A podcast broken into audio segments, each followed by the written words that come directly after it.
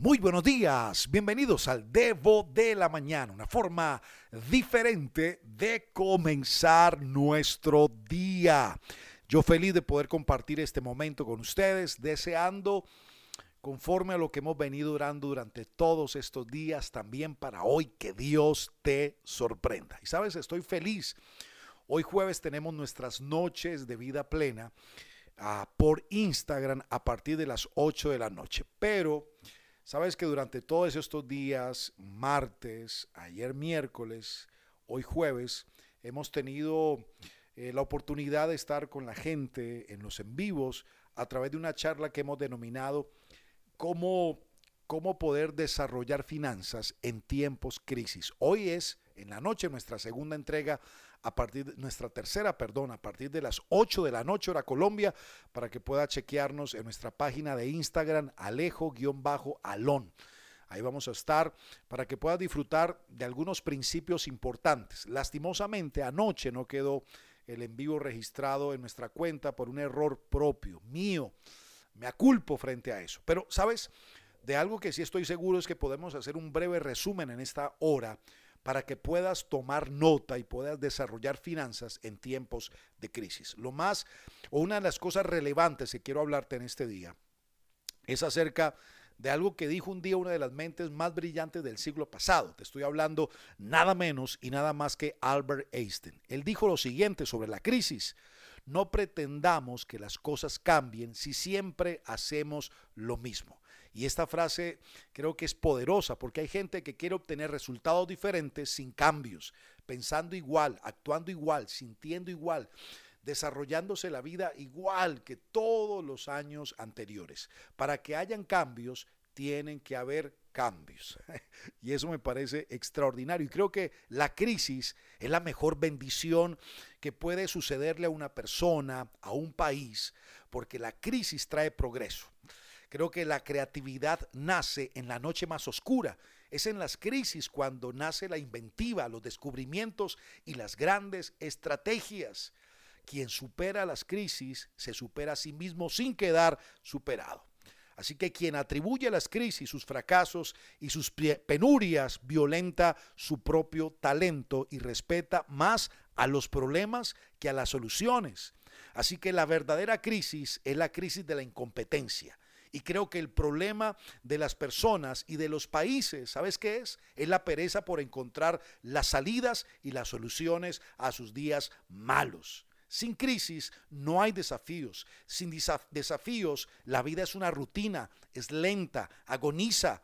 Por eso tenemos que dar lo mejor de nosotros cuando afrontamos desafíos. Es en las crisis donde aflora lo mejor de cada uno, porque sin crisis todo viento es caricia. Y hablar de crisis es promoverla y callar en las crisis es exaltar el conformismo. En vez de esto, quiero que trabajemos duro que acabemos de una vez con la única crisis amenazadora. ¿Y sabes cuál es? Es la tragedia de no querer luchar por superarla. Y creo que son días donde Dios nos da estrategia, revelación. Las crisis no son nuevas. La Biblia habla en Génesis de cómo un hombre llamado Isaac, por una palabra, por una dirección de Dios, logró superar un tiempo de crisis, porque las crisis son superables. El problema es que muchas veces la gente quiere solucionar los problemas o las crisis de dinero pensando que con el dinero se solucionan. Y quiero decirte algo, que la solución a los problemas de dinero no está en el dinero. ¿Sabes dónde está?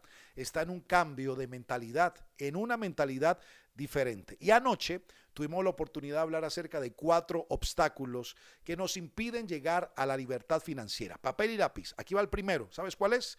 El primer obstáculo son las creencias limitantes. Tenemos que revisar, porque muchas veces desde casa, a nivel iglesia, a nivel de la vida, hemos venido trayendo creencias que al día de hoy terminan siendo obstáculos para poder desarrollar una mente con libertad financiera.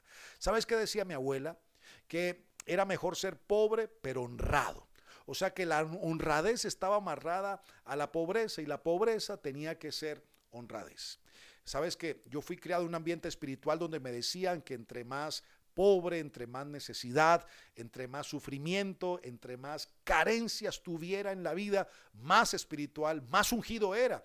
Todos son creencias. Y hoy por hoy, para superar estos tiempos, tenemos que revisar en aquello en lo que hemos venido creyendo, en lo que tenemos en la mente. ¿Sabes por qué? Porque las creencias son limitantes. Tiempo para revisarlas. Dos, ¿sabes cuál es el segundo obstáculo? Es la actitud complaciente de vivir por inercia en la comodidad. Y cuando hablo de esto, es justo al opuesto a la cultura del esfuerzo. Sabes, hoy en día la gente quiere tener menor esfuerzo y más rentabilidad. El esfuerzo, ¿sabes? Es incómodo para muchos, es cierto, pero más incómodo es seguir experimentando problemas económicos. Y en un mundo en transformación, no adaptarse creo que es un riesgo demasiado grande para quienes buscan la comodidad, lo cómodo, lo fácil, sueldos limitados, hipotecas infinitas, consumo irresponsable, ya no funciona. Toca reinventarnos, reciclarnos y renacer. Por eso necesitamos esfuerzo. Dios le dijo a Josué, esfuérzate y sé muy valiente. Número tres, el tercer obstáculo son los malos hábitos financieros. Esto no te impide tener libertad financiera como Dios quiere. Y es que la persona promedio busca la gratificación económica de manera inmediata y por ello, ¿sabes qué pasa? No planifica, ni sigue una estrategia financiera, ni a corto, ni a medio, ni a largo plazo. Viven financieramente al día, ganan, gastan, no ahorran y lo peor, no invierten dependen de, única, de una única fuente de ingresos sobre la que no tienen ningún control, gastan más de lo que ganan, incluso se, ganan hasta, se gastan hasta los ingresos futuros, se, se endeudan de por vida sin haber creado antes fuentes de ingresos que garanticen el pago de sus compromisos, se dan lujos sin contar con los flujos que los paguen, en fin, sabes, hay mucha gente que quiere un tren de vida que no se ha ganado. Y pienso que es hora de revisar nuestros hábitos, sea cual sea la situación que tengas al presente. Lo cierto es que tu modo de pensar y tu modo de actuar te han conducido exactamente al punto donde estás hoy financieramente. Acéptalo, ¿sabes? Tu saldo bancario no es el fruto de la casualidad, sino es el fruto de unos hábitos equivocados. Así que si deseas crear un saldo diferente, será preciso deshacernos de viejos hábitos y sustituirlos por hábitos totalmente diferentes. Y número cuatro, para terminar, es que un obstáculo importante es la falta de educación financiera. Y decíamos anoche que todo el mundo maneja dinero cada día en todos los países, pero muy pocos se preparan para hacerlo con acierto, con inteligencia, con sabiduría. Por eso, sabes, necesitamos una buena formación financiera. Y no es un lujo, es una, una acción de primera necesidad. Cuatro cosas importantes, educación financiera, vencer malos hábitos financieros, vencer el obstáculo de la actitud complaciente de vivir por inercia en la comodidad y esas creencias limitantes. Señoras y señores, Dios quiere traer cambios a nuestra vida, pero tú tienes que decidir y tú tienes que accionar.